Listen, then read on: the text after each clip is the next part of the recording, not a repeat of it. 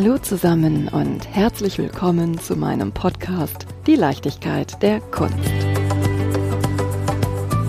Ganz besonders freue ich mich, dass ich euch in den kommenden Wochen und Monaten immer wieder ein ganz erlesenes Highlight, einen kulturellen Glanzpunkt, einen wahren Solitär aus München als meine Kulturpartnerin präsentieren darf. Die FAZ titelte dazu so schön Auf Erfolgskurs durch die Epochen. Genau, ich spreche von der wahrscheinlich schönsten Kunstmesse, die Highlights in München. Eine renommierte Boutique-Messe, die die wichtigsten Sammelgebiete von der Antike bis zur Gegenwart in den wirklich beeindruckenden Räumlichkeiten der Residenz vom 18. bis 22. Oktober 23 präsentiert. Die Prämisse in der familiären Atmosphäre lautet stets Kunst von höchster Qualität. Also, ihr lieben Sammler, Konnoisseure, Kunstaficionados und auch alle die, die es werden möchten, beziehungsweise einfach nur interessiert. Hier auf der Highlights findet ihr hochrangige Raritäten und andere extravagante Exponate. Natürlich auch zum Kauf. Und bis die Highlights im Oktober ihre Pforten für uns öffnet, könnt ihr euch hier mit mir schon einmal vorfreuen. Denn dank dieser schönen Kooperation erhalten wir hier regelmäßig tiefe Einblicke von den AkteurInnen der Münchner Kunstmesse. Über die Kunst der Antike, der klassischen Moderne bis hin zu junger zeitgenössischer Kunst des Highlight Lab. Und gleich mit der ersten Folge reisen wir in das 19. Jahrhundert. Oh, das muss ein vielgestaltiges, widersprüchliches und von der Industrialisierung geprägtes Kunstjahrhundert gewesen sein. Klassizismus, Romantik, Biedermeier, Realismus, Impressionismus, Symbolismus und Jugendstil. Wahnsinnig gerne würde ich mehr über dieses Jahrhundert geprägt durch Aufklärung, Wissenschaft, Erfindungen, Entmachtung von Königen und Anspruch auf Menschenrechte erfahren. Und natürlich, welche Einflüsse hatten diese historischen Ereignisse auf die Kunst? Finden wir es doch heraus, gemeinsam mit Dr. Alexander Kunkel, Inhaber der Galerie Kunkel Fine Art und zweiter Geschäftsführer der Munich Highlights. Doch bevor wir gemeinsam mit Alexander tiefer in das kunsthistorische 19. Jahrhundert einsteigen, möchte ich natürlich gleich in der ersten Folge mehr über die Highlights erfahren.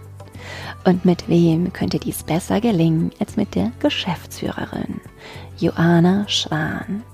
Liebe Joanna, magst du mir zum Auftakt unseres Mehrteilers einen Blick hinter die Kulissen schenken? Angefangen natürlich mit dir. Erzähl mir von deinem Weg in die Kunst. Vielen Dank, liebe Claudia. Ich glaube, ich begleite die Highlights jetzt schon seit ungefähr zehn Jahren, zehn, elf Jahren und habe wirklich als Praktikantin während meines Studiums für Kunst- und Kulturmanagement angefangen und war dann irgendwie so begeistert von der Atmosphäre, von den unterschiedlichen ja, Segmenten, Kunstbereichen, die ich gesehen habe und dachte mir, ja, dieses hinter den Kulissen arbeiten gefällt mir unheimlich gut.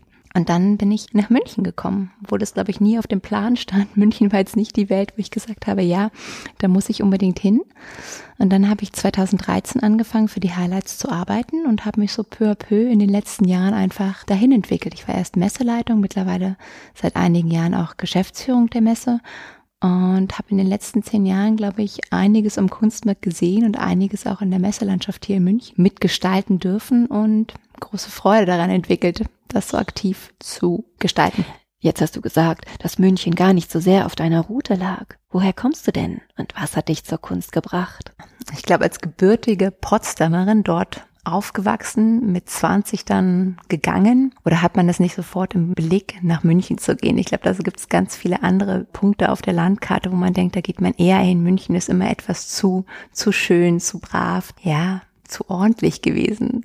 Aber am Ende sind es vielleicht genau die Punkte, die ich auch sehr zu schätzen gelernt habe und auch gesehen habe, dass München so viel mehr hat und dass München halt so eine ja, traditionsreiche Kunst- und Kulturstadt ist und als Potsdamerin, die viel mit, sage ich mal, mit dem preußischen Schlösser und Gärten aufgewachsen ist, gerade mit einer sehr kunst- und architekturbegeisterten Mutter und auch einer eben solchen Familie war das dann doch vielleicht ein sehr logischer Schritt, nach München zu gehen. Wann hast du entschieden, dass du tiefer in die Kunst und Kultur eintauchen möchtest? Oder lag es dir tatsächlich in den Genen? Oh, das war, glaube ich, immer so ein zweischneidiges Schwert. Am Anfang habe ich Pferdemanagement studiert und habe das dann nach dem ersten Semester abgebrochen und habe mich dann meiner anderen Leidenschaft, dem Kunst- und Kulturzweig, gewidmet.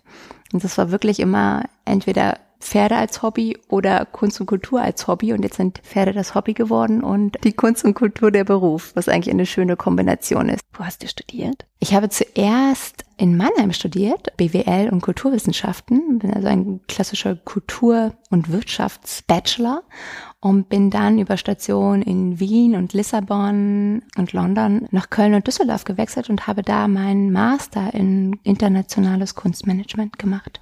Und du, Alexander? Wie bist du zu Kunst und Kultur gekommen und dann vom 21. ins 19. Jahrhundert gesprungen? das klingt fast ein bisschen anachronistisch. Das macht nichts. Ähm, genau. Ja, also ähnlich wie Joanna hatte ich das Privileg, schon in einem sehr kunst- und kulturaffinen Elternhaus aufzuwachsen. Als Kinder wurden mein Bruder und ich von unseren Eltern immer in Museen, Schlösser und Kirchen geschleppt. Ich glaube, für meinen Bruder war es vielleicht ein Museum oder eine Kirche zu viel. Der ist dann später ins Bankenwesen gegangen. Aber mich hat aber die Leidenschaft für die Kunst immer mehr gepackt. Und nach dem Abitur habe ich dann zunächst zwei Semester Jura studiert habe, aber sehr schnell gemerkt, dass die Juristerei mich nicht mag und ich die Juristerei nicht habe, das also dann erfolgreich abgebrochen und im Anschluss Kunstgeschichte, Geschichte und Literatur in München studiert, hatte auch die Möglichkeit schon während des Studiums tiefere Einblicke sowohl in das Museumswesen wie auch in den Kunsthandel zu gewinnen und für mich stand dann schon, also lange auch vor Abschluss der Dissertation fest, ich möchte Kunsthändler werden. Gab es denn in deiner Kindheit und Jugend ein besonderes Erlebnis, abgesehen von den vielen Museums-, Schlösser- und Kirchenbesuchen, welches dazu geführt hat, dich intensiver mit der Kunst zu beschäftigen? Ja, also ich habe mich eigentlich immer von zwei Seiten der Kunst genähert. Einmal war ich als Kind und auch noch eigentlich bis zum Abitur, ich hatte Kunstleistungskurs im Gymnasium,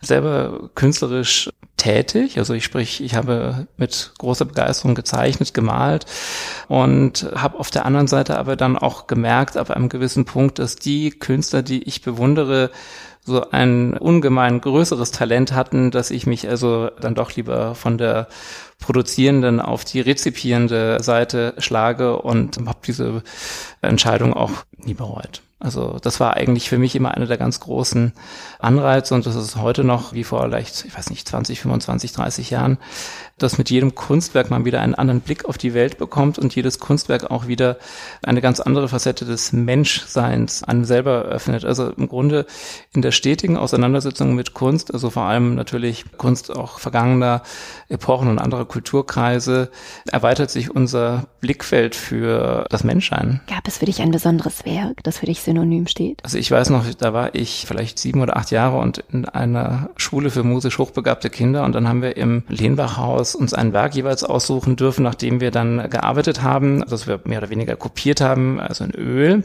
Und das war für mich der Tiger von Franz Marc. Also seitdem bin ich eigentlich nicht nur mit dem Genre der Tiermalerei sehr eng, sondern einfach auch mit dem deutschen Expressionismus, mit ja der Vielgestaltigkeit, wie man die Welt auffassen kann. Also das war sicherlich eines von vielen, vielen Erlebnissen. Aber wie gesagt, es ist im Grunde bei mir eher wie ein Fluss. Ich kann jetzt nicht sagen, dass es wie eine Revolution oder ein Paukenschlag gewesen ist, sondern es ist im Grunde eine sich fortwährende Entwicklung. Apropos sich fortwährende Entwicklung.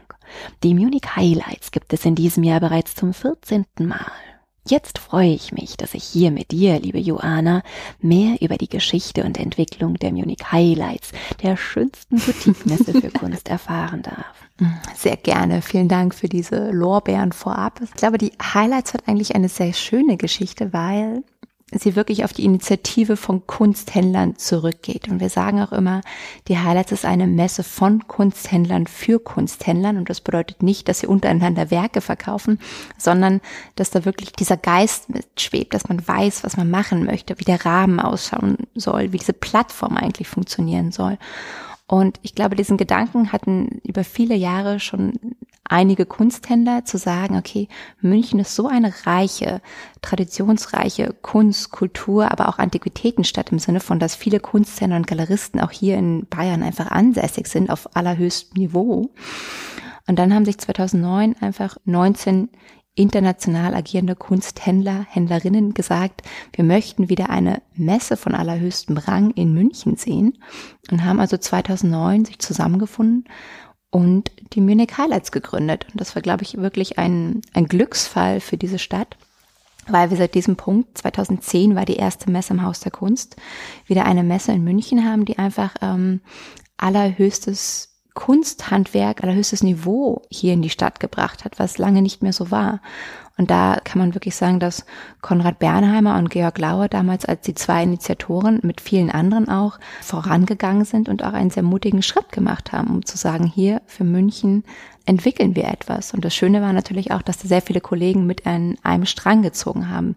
Viele auch TFAF-Aussteller, also the European Fine Art Fair in Maastricht bzw. New York, die über viele Jahre einfach Erfahrung im Kunsthandel und Galeriewesen gesammelt haben und auch wissen, wie sich dieser Markt bewegt und dann aber auch gesehen haben, okay, München ist so ein toller Standort. Dann die erste Ausgabe der Highlights fand dann 2010 im Haus der Kunst statt und 2013, als die Räumlichkeiten etwas zu klein geworden sind für uns im Haus der Kunst, sind wir in die Residenz München gelangt, was ein ja, was ein großer Glücksfall war, wo wir uns auch wirklich auf die gute Partnerschaft mit der bayerischen Schlösserverwaltung auch berufen konnten und uns sehr darüber freuen, auch mit Präsident Schreiber da so einen guten Partner an der Hand zu haben.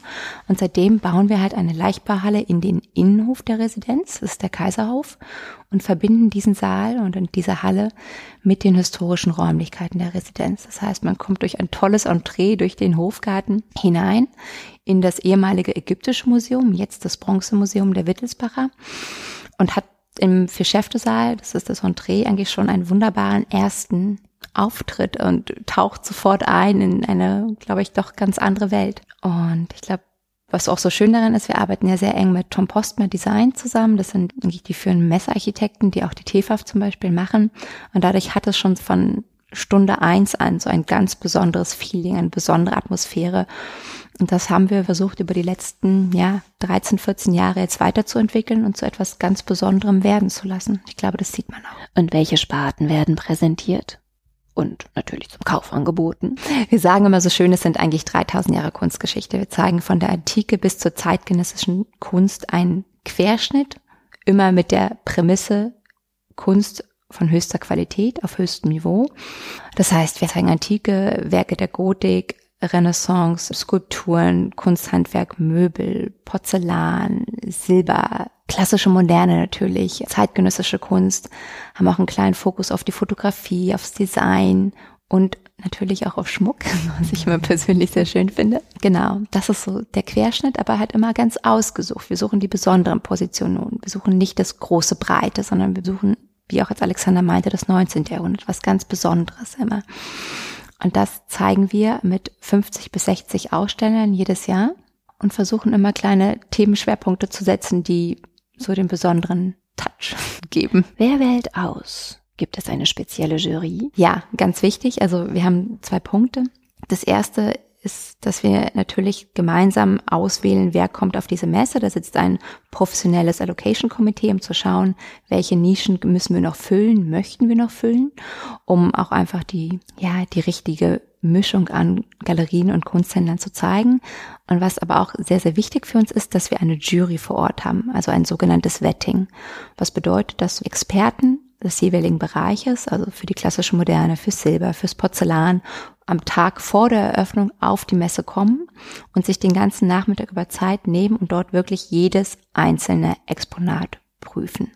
Es ist wie ein TÜV sozusagen, es ist ein Qualitätssiegel für uns, damit wir am nächsten Tag die Messe eröffnen können und sagen können, wir sind eine jurierte Messe, jedes Objekt, was Sie bei uns hier erstehen können oder möchten, ist durch diesen Juryprozess gelaufen. Und die Juroren sind Experten auf ihrem Gebiet. Das sind entweder Museumskuratoren, Spezialisten, Direktoren aus ganz Deutschland. Und ja, das ist wirklich das Qualitätsmerkmal, für das wir auch stehen.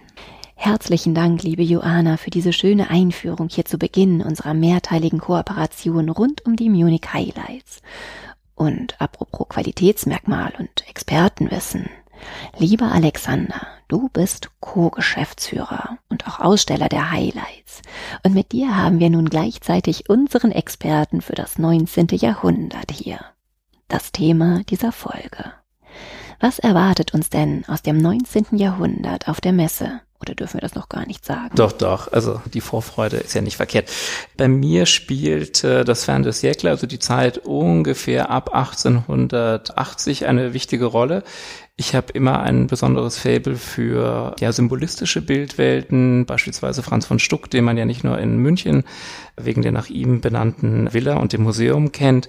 Und um gewisse, ja, sagen wir mal, herausragende Gemälde arrangiere ich dann Bildwelten, die einen Gedanken oder eine Motivwelt vor Augen führen und äh, möchte dazu anregen, sich mit Positionen auseinanderzusetzen, die vielleicht eben schon 150 Jahre, 120 Jahre alt sind, die aber aufgrund ihrer Machart, ihrer Ästhetik uns noch heute unmittelbar in Band ziehen und uns vielleicht auch darüber reflektieren lassen, was hat die Menschen eben im ausgehenden 19. Jahrhundert bewegt, was uns auch heute noch bewegt. Zum Beispiel. Also zum Beispiel sehen wir im späten 19. Jahrhundert einen enormen Zuwachs an äh, Informationszugänglichkeit, an Mobilität, an Vorsprüngen in der Wissenschaft, durchaus auch nicht unumstritten. Ja, also schon damals hat man jetzt nicht blind irgendwie nur an den Fortschritt geglaubt, sondern hat auch durchaus gemerkt, dass es hier Verwerfungen gibt, sei es sozialer Art. Vorhin hattest du schon das Stichwort Industrialisierung gesagt. Also natürlich ist auch die Verelendung weiter Teile der Bevölkerung ein Produkt irgendwie dieser Zeit, das dann erst in späteren Jahrzehnten weitestgehend behoben werden konnte. Gleichzeitig aber auch natürlich das Verhältnis der Geschlechter untereinander. Also auch die Frage der Rolle der Frau ist eine ganz dringliche und auch vielleicht manchmal Zukunftsängste, die auch mit hineinspielen. Also da gibt es einen ganzen Strauß an Themen, der uns heute wieder nicht nur vor dem Hintergrund von Kriegen beschäftigt. Und das macht es eigentlich ganz spannend zu sehen, dass letztlich alles wiederkehrt aber natürlich in einem anderen Gewand. Das 19. Jahrhundert. Ein bisschen verwirrend ist das schon. Es umfasst ja nicht nur den Zeitraum von 1800 bis 1899, sondern geht auch darüber hinaus. Doch bevor ich hier mit halb seinem Expertenwissen versuche zu punkten, erzähl du uns mehr über diese spannende Epoche. Genau, es fängt vor an und es hört später auf. Also in der Geschichtsschreibung spricht man vom 19. Jahrhundert auch sehr gerne als dem langen 19. Jahrhundert und damit meint man zwei Zäsuren, die das 19. Jahrhundert sozusagen geistesgeschichtlich umfasst. Das setzt ein mit der Französischen Revolution im Jahre 1789 und endet beim Ausbruch des Ersten Weltkrieges 1914. Also wir sprechen von 125 Jahren äh, statt 100 Jahren. Und innerhalb dieser Zeitspanne, also vielleicht vier bis fünf Generationen, macht zumindest die westliche Welt in Europa und den USA eine dramatische Wandlung durch, im positiven wie im negativen, die unser Dasein und unser Verständnis bis heute entscheidend prägt. Lass uns doch mal anfangen und das 19. Jahrhundert mit seinen ganzen Ismen genauer aufschlüsseln. Und welchen Künstler können wir welcher Epoche zuordnen? Ja, also was wir vielleicht feststellen können, ganz allgemein, ist, dass das 19. Jahrhundert ein sehr dynamisches Jahrhundert ist oder ein sehr dynamischer Zeitraum. Wenn man jetzt mal ganz klassisch anfängt, die großen historischen, kulturgeschichtlichen Epochen aufzuzählen in Europa, dann wird man vielleicht bei der Romanik anfangen. Also wir sprechen natürlich jetzt von der Nachantike, Romanik, Gotik, der Renaissance, dem Barock, bis hin dann eben zu dem von dir schon genannten Klassizismus, der auch schon vor der Französischen Revolution einsetzt. Aber wir haben hier immer große Epochen über viele, viele Generationen hinweg sich ausgeprägt haben und angehalten haben, die auch das Weltbild bestimmt haben. Es geht ja hier nicht nur um Stile, wie hat ein Künstler gearbeitet oder wie hat eine Schriftstellerin gedichtet. Es geht ja hier um wirklich große, ja im Grunde Weltbildkonzeptionen. Und die werden durch eben diese Dynamisierung, die sich auf politischem, technischen, aber einfach auch Bevölkerungsebenen vollziehen, die werden also unglaublich beschleunigt. Und so kommt es eben zu diesen Ismen, die auch nicht jede für sich gesondert neben sich stehen und aufeinander folgen, sondern die teilweise parallel laufen, die sich gegenseitig durchdringen Und natürlich gibt es innerhalb dieser Strömungen immer große äh, Lichtgestalten, die also praktisch heute noch unser Bild prägen. Also beispielsweise in der Romantik wäre es jetzt in Deutschland Caspar David Friedrich, dem im nächsten Jahr eine Reihe von großen Sonderausstellungen gewidmet werden. Oder wenn wir vom Realismus sprechen, dann sicherlich von Adolf von Menzel. Oder wenn wir später, ich bleibe jetzt mal in den deutschen Gefilden, vom Symbolismus sprechen, dann sprechen wir vielleicht von einem Max Klinger oder Franz von Stuck.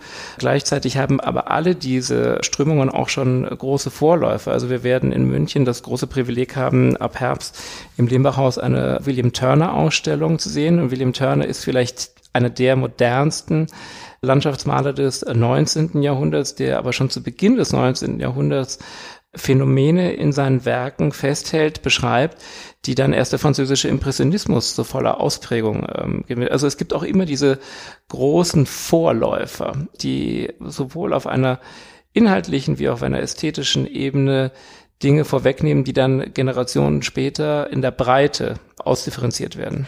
Und ich habe immer gedacht, Turner gilt mit seinen zum Beispiel verlaufenden Farben und seinen immer kleiner werdenden Figuren als Vorläufer des Abstrakten. Also Abstraktion, was bedeutet das jetzt mal ganz, ganz banal gesagt? Abstrahieren bedeutet ja etwas von etwas wegnehmen, was vorhanden ist. Von daher gab es das immer schon. Also auch die Höhlenmalerei ist letztlich schon ein Abstraktionsgrad. Denn es wird ja hier nicht fotorealistisch irgendwie ein Steinzeitmensch gezeigt, der ein Mammut erlegt, sondern es sind ein paar Striche, in denen eben die Menschen dieser Epoche, so gut es eben ging, das reale Leben festgehalten haben. Aber ich glaube nicht, dass der erste Steinzeitmensch, der sich mal mit Ruß irgendwie an eine Wand gesetzt hat und dann losgepinselt hat, irgendwie äh, schon an Kandinsky gedacht hat. Vielleicht hat Kandinsky an den Steinzeitmenschen gedacht, aber nicht umgekehrt wir sehen natürlich mit dem Wissen um die Abstraktion im 20. Jahrhundert auf die Bilder von Turner anders als die Zeitgenossen Turners auf seine Bilder gesehen haben. Also natürlich haben wir das Privileg, einfach zu sehen, was sind in den 200 Jahren nach Turner hat sich denn alles ereignet. Was Turner sicherlich gemacht hat, obwohl er immer in der Gegenständlichkeit bleibt. Also er bleibt immer ein Landschafts- und auch ein Figurenmaler dass er diese Phänomene, aber da sind wir vielleicht eher beim Impressionismus, in ihrer atmosphärischen Auflösung erfasst und dass ihn das viel, viel mehr künstlerisch fasziniert und auch herausfordert als beispielsweise eben ein Klassizist wie Jacques-Louis David, der eine Generation vielleicht älter ist als Turner, aber der im Grunde in einer Art und Weise malt, die man fast als fotorealistisch bezeichnen könnte. Kommen wir doch von dem beeindruckenden William Turner aus England hin zu einem der vielleicht beeindruckendsten Künstler Deutschlands. Ich spreche von Caspar David Friedrich. Ja, Caspar David Friedrich ist sicherlich eine der Zentralgestalten der deutschen Romantik. Und zwar, weil er Landschaft und Menschenbild zu einer Einheit verschmilzt, wie es sie so zumindest in der deutschen Malerei vorher nicht gegeben hat. Wir tauchen ein in meistens irgendwie durchaus auch an der topografischen Wirklichkeit orientierten Landschaften, aber sie sind doch in einer Art und Weise gestaltet, in denen wir merken, ein Baum, ein Eichenbaum, der groß, knorrig, Jahrhunderte alt, alleine in einem Tal steht, ist eben etwas mehr als einfach nur ein Baum, der aus Versehen als letzter seiner Art übrig geblieben ist. Genauso, wenn man vor einem, ich finde, eines der aufregendsten Werke vielleicht von Caspar David Friedrich, der Wanderer über dem Nebelmeer aus der Hamburger Kunsthalle steht, dann sehen wir nicht, wie dieser junge Mann, der diesen einsamen Gipfel erklommen hat, von vorne ist. Also es geht auch gar nicht darum, hier ein Porträt zu zeichnen. Es geht auch gar nicht darum, ob wirklich dieser Herr in seinem dunkelgrünen Samtanzug es geschafft hat, diese steilen Höhen mit perfekter Frisur und völlig unramponiert zu erscheinen, sondern es geht darum, dass er den Blick auf die Welt wirft. Eine Welt, die praktisch vor ihm klafft, die aber in einem Nebelmeer verschleiert ist. Es geht um die Unwägbarkeiten. Und im Grunde Caspar David Friedrich, eine Figur, die zur Zeit der napoleonischen Kriege gelebt hat, die gemerkt hat, wie durch kriegerische Auseinandersetzungen jahrhundertealte Staatsformen hinweggefegt werden, im Grunde der ja, Terror herrscht, die Not herrscht, der Chiffren damit geschaffen hat, die diese Zeit überdauert haben, Chiffren auch der Hoffnung. Und dies natürlich mit Figuren im Gewand der Zeit. Also natürlich sehen wir hier die Mode von 1810 oder 1815 oder 1820. Aber sie bieten uns eben den 200 Jahre später auf sie blickenden so viele Möglichkeiten der Identifizierung, der Selbstidentifizierung, ja, dadurch, dass es eben auch keine Porträts sind, das sind meistens Rückenansichten von Menschen, die wir sehen, dass wir das Gefühl haben, mit ihren Augen würden wir in die Weite blicken, die durchaus eine unbestimmte ist, ja, und die gleichzeitig trotzdem eingebunden ist in einen größeren Kosmos. Also ganz häufig sind es bestimmte Tageszeiten, die ihn interessieren, Sonnenaufgang, Sonnenuntergang, also Anfang, Ende eines Lebens oder irgendwie eine Epoche. Es sind die Gezeiten, die eine Rolle spielen. Es ist das Gebirge, es ist das Meer. Also es ist etwas, was wir alle natürlich aus eigener Anschauung kennen und was uns deswegen so vertraut ist, ohne dass wir jetzt wissen müssten, wer genau war Caspar David Friedrich als Mensch Mensch, übrigens ein relativ eigenbrötlerischer, etwas komplizierter Zeitgenosse, der es seinen Mitmenschen nicht immer leicht gemacht hat, ihn besonders sympathisch zu finden, eigentlich vielleicht wie Ludwig van Beethoven. Und dennoch haben diese äh, Lichtgestalten um 1800 Weltkunst geschaffen. Also Caspar David Friedrich wird man von Japan bis New York überall wiedererkennen. Und Beethovens Neunte ist allgemein das Kulturgut der Menschheit. Also das ist sehr, sehr spannend an diesem 19. Jahrhundert, dass hier Chiffren gefunden worden sind auf unterschiedlichen Ebenen der Kunst, die nicht nur die Jahrhunderte überdauern, sondern wirklich Menschen aller Religionen, aller Kulturkreise erreichen und sie berühren. Der Mensch nimmt selten eine überragende Stellung in seinen Gemälden ein. Natürlich, also die Dominanz der Natur oder die Kleinheit des Menschen vor der Schöpfung, die ist immer spürbar bei Caspar David Friedrich. Wenn wir auf unserer Zeitreise durch das 19. Jahrhundert weiterreisen, was waren gesellschaftliche und natürlich auch künstlerisch prägende Ereignisse?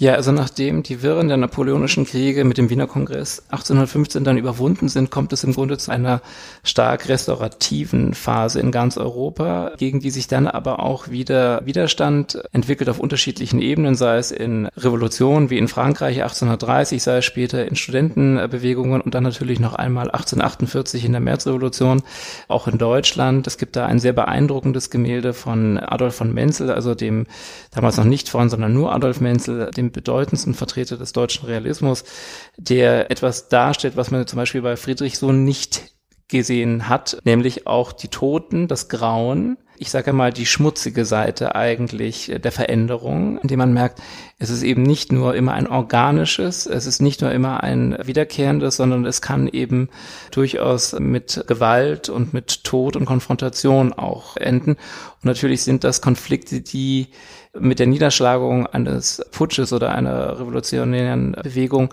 nicht aus der Welt geschaffen sind. Also äh, natürlich, die Monarchen können vielleicht wieder ein wenig ruhiger schlafen, aber deswegen ist die Unzufriedenheit weiter Teile der Bevölkerung mit den eigenen Verhältnissen der Zeit ja nicht aus der Welt geschafft. Und das ja, begegnet uns auch in der bildenden Kunst, dann natürlich in der zweiten Hälfte des 19. Jahrhunderts. Arbeiterdarstellungen werden auf einmal ein Thema, das wäre noch völlig undenkbar zuvor gewesen. Das fängt an ein bisschen in Frankreich. In Deutschland haben wir dann Künstler wie Max Liebermann, der in den 1870er, 80er Jahren diese Themen aufgreift. Und zum 19. Jahrhundert Ausklang hin merken wir, dass aber es auch wieder das Bedürfnis gibt, weg von dieser nüchternen, prosaischen Realität hin zu einer ja ästhetisierenden Überformung unseres allgemeinen Lebensgefühles zu kommen.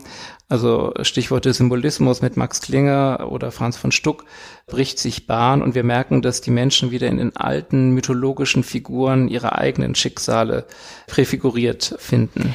Kannst du mir den Symbolismus anhand von einem Werk näher erklären? Ja, also zum Beispiel eines der ikonischen Werke der äh, Malerei um 1900 in Deutschland ist sicherlich das Gemälde Die Sünde von Franz von Stuck, ein weiblicher Halbakt, dem also eine riesige Schlange über die Schulter gelegt ist und man weiß gar nicht als Betrachter, vor wie man mehr Angst haben muss, vor der Schlange oder vor der Frau.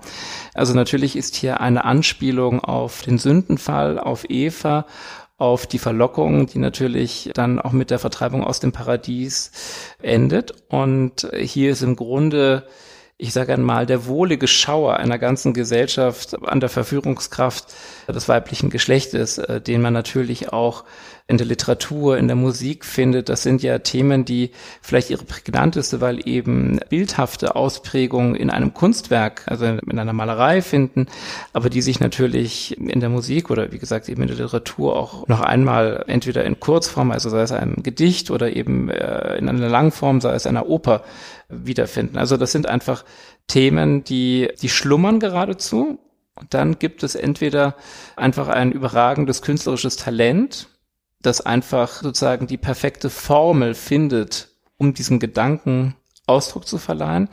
Aber die unglaubliche Popularität solcher Werke, wenn sie eben nicht auf kleine Zirkel begrenzt ist, die rührt immer daher, dass natürlich die Menschen sich in ihrem eigenen Lebensgefühl angesprochen fühlen. Wie schön. Franz von Stuck das ist meine Brücke zu dir, liebe Joanna. Denn Franz von Stuck habe ich das erste Mal in der Villa Schöningen in Potsdam gesehen. Ich glaube, auch von der Sünde gibt es ja auch wie viele? Ich glaube sogar zwölf Ausführungen. Eine davon natürlich hier bei uns in München in der Villa Stuck. Und ich glaube, du hattest auch mal eine. Also wenn sich jemand da draußen von einer trennen möchte, kann er mich gerne kontaktieren. ich würde mir eine wünschen, aber ich hatte ein anderes ikonisches Werk vor einigen Jahren auf der Highlights präsentiert, das Haupt der Medusa, die ja. in der Zwischenzeit also die nicht nur sofort verkauft war auf der Highlights, sondern die ja mittlerweile einen, bei der Lufthansa würde man wahrscheinlich von Senatorenstatus sprechen, irgendwie, weil sie so viele Ausstellungen zwischen Wien, Berlin, Italien mittlerweile gesehen hat und sicherlich auch eine ikonische Bildfindung von Stuck um 1900 ist. Also Stuck wusste die Frau zu inszenieren, das kann man so äh, durchaus sagen. Und dann kommen wir ja auch schon in die wilhelminische Epoche. Welche Merkmale zeichnen hier Gesellschaft, Politik, Kunst und Kultur? Also Wilhelm II. hatte die Idee, dass er besonders geeignet wäre, praktisch als Protektor der Kunst in Erscheinung zu treten, hatte auch eine ganz gewisse Vorstellung, wie Kunst zu sein hatte. Mit anderen Worten, alles, was sich von einer ja vaterländischen, realistischen Kunst entfernte, war in seinen Augen eher weniger willkommen. Es gibt das geflügelte Wort von der Rinnsteinkunst. Damit meinte er also alle in seinen Augen modernen Strömungen, wie beispielsweise den Impressionismus. Bayern war da, äh, so liest man immer gerne in der Kunstgeschichte, liberaler. Man könnte aber auch sagen, dass die bayerische Liberalität auch nichts anderes als Wurstigkeit ist gegenüber den anderen. Ich darf das mal als Preußen-Fan, wenn ich auch kein Preuße bin, irgendwie durchaus mal so sagen. Sprich, es hat hier einfach niemanden geschert.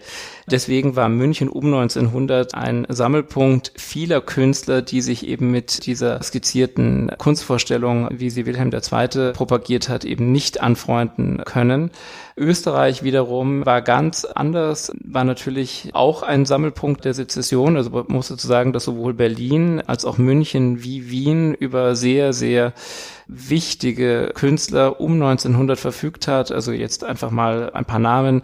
Berlin Max Liebermann, Lovis Korinth, Max Levogt, München Franz von Stuck und Umfeld und in Wien natürlich der alles überragende Gustav Klimt. Wir haben jetzt in der Nationalgalerie Berlin eine fulminante Ausstellung zum Thema Sezession, in der alle drei Sezessionen mit Hauptwerken ihrer jeweiligen Protagonisten auch äh, zu erleben sind. Also wer sein Auge schulen möchte und eine Idee bekommt, was moderne Kunst vor dem Expressionismus im deutschsprachigen Raum gewesen ist, der sollte auf jeden Fall die Gelegenheit wahrnehmen, äh, die Nationalgalerie zu besuchen, ab der zweiten Juni-Hälfte 2023. Letztlich haben natürlich auch diese Kunstzentren wieder ihre ganz, ganz eigene spezifische Ausprägung. Das kann man dann auch wieder sehr, sehr gut erkennen. Also in Berlin versteht man unter Moderne etwas völlig anderes wie in Wien und in Wien wieder äh, wie in München. Also das heißt, Sezession ist nicht nur Abspaltung von und damit gleich etwas anderes, sondern es ist einfach hoch individuell. Also nach heutigem Verständnis würde man wahrscheinlich die Vertreter der Berliner Sezession mit einem Lovis Corinth, der schon im Grunde wesentliche Elemente der expressionistischen Malerei vorwegnimmt in den Jahren nach 1900, aber auch in seiner brachialen Gewalt durchaus manchmal auch schon an einen Georg Baselitz denken lässt. Völlig anders, wie beispielsweise in der Schönlinigkeit und der Ornamentverliebtheit von Gustav Klimt, der letztlich auch eine Epoche abschließt. Also wenn man mal vielleicht dann von Künstlern wie Ernst Fuchs oder so mal absieht oder Hundertwasser, die aber vielleicht auch doch sehr österreichische Phänomene sind.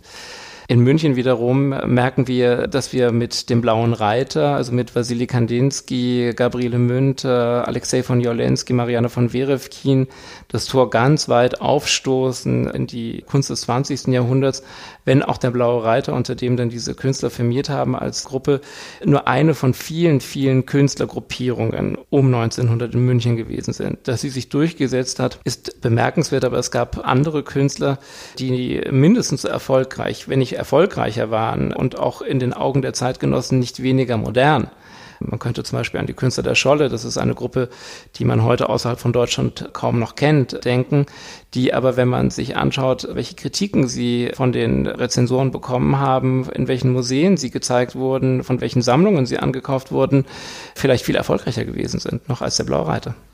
Und wenn wir nun getreu dem schönen Zitat von Alexander von Humboldt in die Welt außerhalb Deutschlands des oder vielleicht sogar außerhalb Europas des 19. Jahrhunderts reisen, was möchtest du uns dazu noch mit auf den Weg geben? Ja, also Alexander von Humboldt hat etwas gesagt, was man heute vielleicht auch manchem Politiker gerne ins Stammbuch schreiben würde. Die gefährlichste Weltanschauung ist die derjenigen Menschen, die die Welt nie gesehen haben. Nun ist Alexander von Humboldt vielleicht einer der deutschsprachigen Forscher des 19. Jahrhunderts, die wie kein anderer die Welt mit eigenen Augen auch gesehen, vermessen, erforscht haben. Und ich glaube, dass diese Lust am Reisen im 19. Jahrhundert auch ein ganz, ganz wesentlicher Stimulanz war für die nachfolgenden Generationen. Also es gab natürlich auch schon im 17., 18. Jahrhundert Künstler, die bis an die sozusagen Peripherie gereist sind der Zivilisation, auch vielleicht auch manchmal darüber hinaus.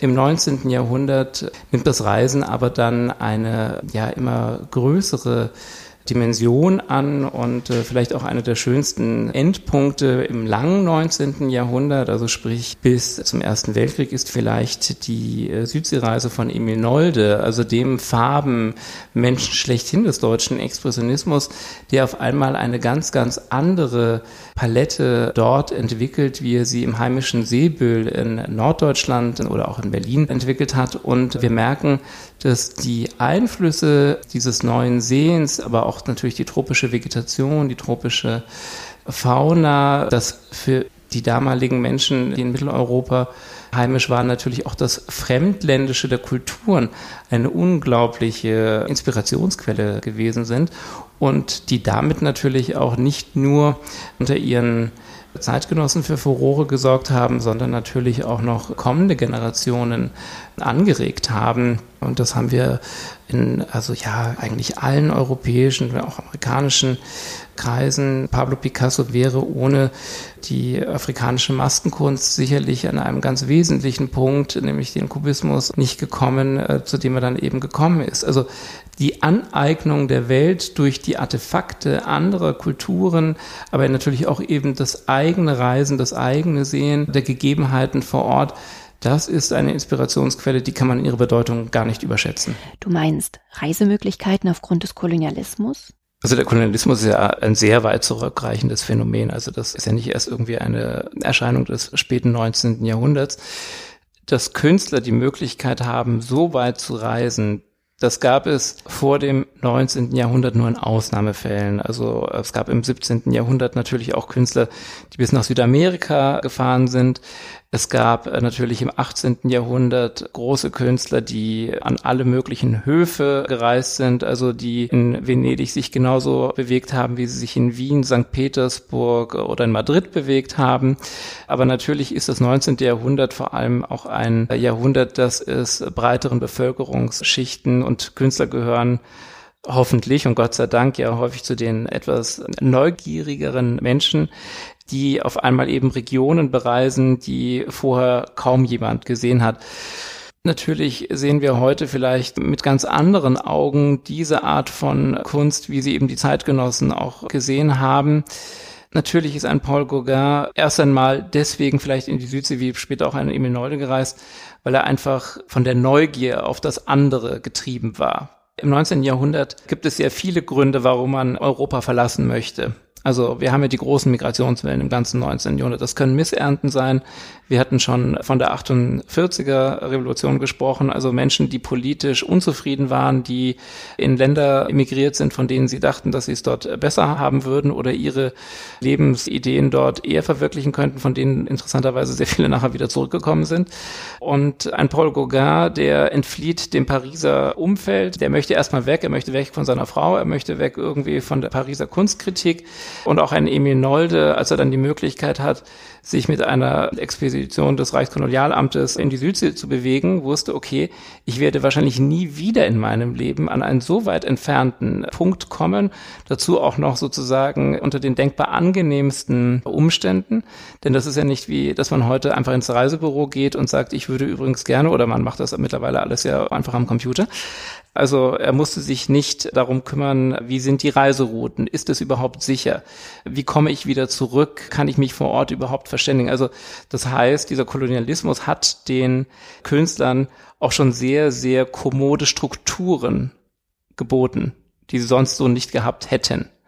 Und natürlich hat diese Art der Kunstauffassung, die sich dort ausgeprägt hat, auch wieder ganz, ganz neue Sichtweisen der europäischen Bevölkerung gegeben. Also ich glaube, dass der Austausch durch das Reisen oder durch das inspiriert werden durch das Reisen ein ganz wesentliches und befruchtendes Element auch für wieder die heimische Kunst und Kultur ist. Ja, auch wenn wir heute von einer globalen Welt reden, dann reden wir ja häufig nicht nur von den Schattenseiten, sondern wir sind einfach fasziniert davon, dass es unserer Generation möglich ist, eine Vorstellung von der Mannigfaltigkeit der Kulturen auf dieser Welt zu bekommen, wie sie in der Breite zumindest noch keine Generation vor uns hatte. Und damit kommen wir ja schon so langsam im 20. Jahrhundert an. Das möchte ich frevelhafterweise überspringen und mit dir direkt ins 21. Jahrhundert reisen und mehr von dir über Kunkelfeinart erfahren. Ja, Kunkelfeinart besteht seit 2012, ist spezialisiert auf den Handel mit Zeichnungen, Gemälden, Skulpturen des 19. und 20. Jahrhunderts und deckt ein ja, breites kunsthistorisches Feld ab, das Mitte des 19. Jahrhunderts mit dem Realismus einsetzt und bis hin zu ausgewählten Positionen der Nachkriegskunst reicht. Ja, ich habe nach dem Studium der Kunstgeschichte meinen Kunsthandel gegründet im Jahr 2012 und habe mich in diesen letzten zehn, elf Jahren auch als Kunsthändler vielleicht meinen eigenen kunsthistorischen Interessen folgend auch immer weiterentwickelt. Der Schwerpunkt lag ursprünglich sehr viel mehr im 19. Jahrhundert. Er hat sich aber mit der Zeit mehr und mehr auch ins 20. Jahrhundert weiterentwickelt, also bis hin zur zeitgenössischen Kunst. Wobei es immer wieder eine Rückkopplung an dieses eben ausgehende 19. Jahrhundert gibt, gerade weil das späte 19. Jahrhundert so viele Impulse gegeben hat für die nachfolgenden Generationen, so dass es unglaublich spannend ist, hier auch wieder Konnexe zu schaffen, Gegenüberstellungen vorzunehmen Unternehmen, in denen man sowohl auf einer geistesgeschichtlichen wie auf einer motivischen oder eben einer rein künstlerischen Ebene sieht, wohin die Reise in den letzten 150 Jahren gegangen ist. Und das macht unglaublich viel Spaß, dass man als Kunsthändler nicht nur mit Objekten für eine Zeit, also von dem Moment der Akquisition bis zum äh, Moment, in dem man sie eben wieder veräußert, leben kann, sondern dass durch den Umgang mit den Originalen das eigene Qualitätsempfinden unablässig geschult wird. Und dieses Entdecken ist vielleicht eine der schönsten Tätigkeiten, die ich mir mit meiner Firma selber ermögliche. Also ich empfinde das als großes Privileg, so agieren zu können. Und egal, ob es Zeichnungen, Gemälde, Skulpturen sind, von, sagen wir, dem Realismus mit einem Adolf von Menzel oder dem Symbolismus mit einem Franz von Stuck oder meinetwegen dem deutschen Expressionismus mit Ernst Ludwig Kirchner bis hin zu ähm, Positionen von Picasso. Es ist eine Reise, die eigentlich jeden Tag weitergeht und von der man sich auch wünscht, dass sie nie zu Ende gehen möge. Aber der unendlich große Pool an wunderbaren Künstlerinnen und Künstlern und das, was sie uns eben hinterlassen haben, der sorgt dafür, dass es also auf dieser Reise niemals langweilig wird. Um den Bogen zurück zum Unique Highlights zu spannen. Warum war es dir wichtig, die Kunstmesse als zweiter Geschäftsführer zu unterstützen? Joanna hat es vorhin schon gesagt, es ist eine Messe von Händlern für Händler. Und was die Highlights vielleicht ausmacht und was auch ihr Überleben und ihr sehr gutes Überleben im Vergleich zu vielen anderen Kunstmessen, die in den letzten Jahren gekommen und gegangen sind, zeigt, ist, dass wir sehr gut am Puls unserer Kollegen und Kolleginnen sind, dass wir auch schneller merken, was vielleicht die Märkte bewegt, woher der Wind weht, wie wenn ich jetzt vielleicht bei einer anonymen Messegesellschaft einfach nur Aussteller wäre und Kunde und mir hat es immer viel Spaß gemacht, mitgestalten zu dürfen. Also während des Studiums war ich in der Fachschaft des Kunsthistorischen Instituts in München engagiert. Ich war später Stipendiat der Studienstiftung des Deutschen Volkes, habe mich da auch engagiert. Also es gab immer Dinge, die mich begeistert haben und von denen ich denke, es ist toll, wenn man nicht nur daneben ist und steht und dann irgendwie vielleicht nöhlend bemerkt, oh, das und das läuft aber nicht gut, sondern wenn man einfach selber sich mit engagiert und einbringt.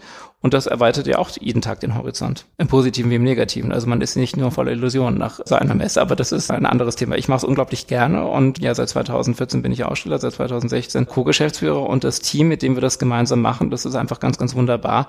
Und das sind einfach auch jetzt über unsere rein berufliche Zusammenarbeit, und ich würde es nicht sagen, wenn ich sie meinen würde, weil sonst würde ich es einfach gar nicht sagen, wunderbare Freundschaften, die weit über das Berufliche hinausgehen und die einen eben auch anhand sehr, ja, liebgewonnener Menschen äh, begleiten. Also das sind Verbindungen, wie man sie sonst, glaube ich, in einer äh, anonymen großen Messegesellschaft kaum ausprägen kann. Deswegen bin ich gerne bei der Highlights. Lieber Alexander, von dir haben wir mit dieser Episode einen schönen Einblick in das wahrscheinlich auf der Munich Highlights auch gut vertretene 19. Jahrhundert erhalten, sowie natürlich auch einen schönen Blick in deine Galerie Kunkel Fine Art.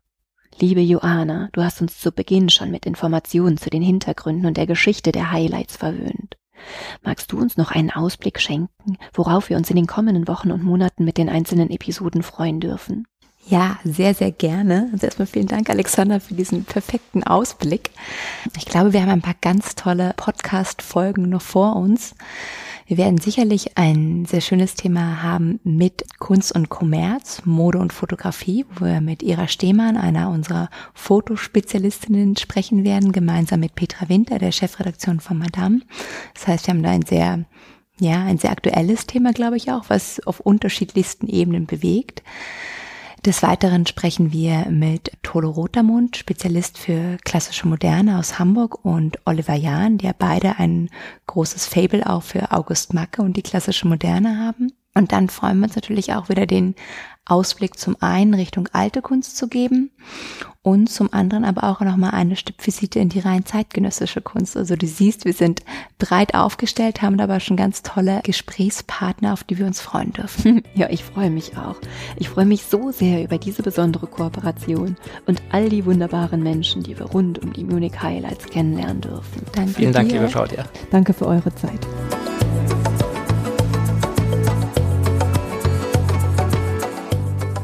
Immer auf der Suche nach spannenden GesprächspartnerInnen, die euch und mir die Welt der Kunst entschlüsseln, reise ich quer durch Deutschland. Wenn du die Reisen von Die Leichtigkeit der Kunst unterstützen möchtest, dann freue ich mich sehr über deine Kulturpartnerschaft. Geht auch ganz einfach via paypal.me slash Leichtigkeit der Kunst oder mit einer goldenen, silbernen oder bronzenen Mitgliedschaft über steadyhq.com slash die Leichtigkeit der Kunst. Bedanken möchte ich mich von ganzem Herzen bei allen Hörenden, die bereits die ein oder andere Reise unterstützt haben. PS, ihr möchtet mehr über die Leichtigkeit der Kunst erfahren und mal einen Blick hinter die Kulisse werfen? Dann habe ich einen Tipp. Tragt euch in den Newsletter bei steadyhq.com slash die Leichtigkeit der Kunst ein. Ihr habt Fragen, Anregungen und Feedback? Dann schickt mir gerne eine E-Mail an claudia at die Leichtigkeit der Kunst.de. Und wenn ihr mögt, dann freue ich mich sehr über euer Like und eine Bewertung. Ihr möchtet weitere Informationen? Dann schaut auf meiner Website unter www.dieleichtigkeitderkunst.de. Und nun von Herzen Dank.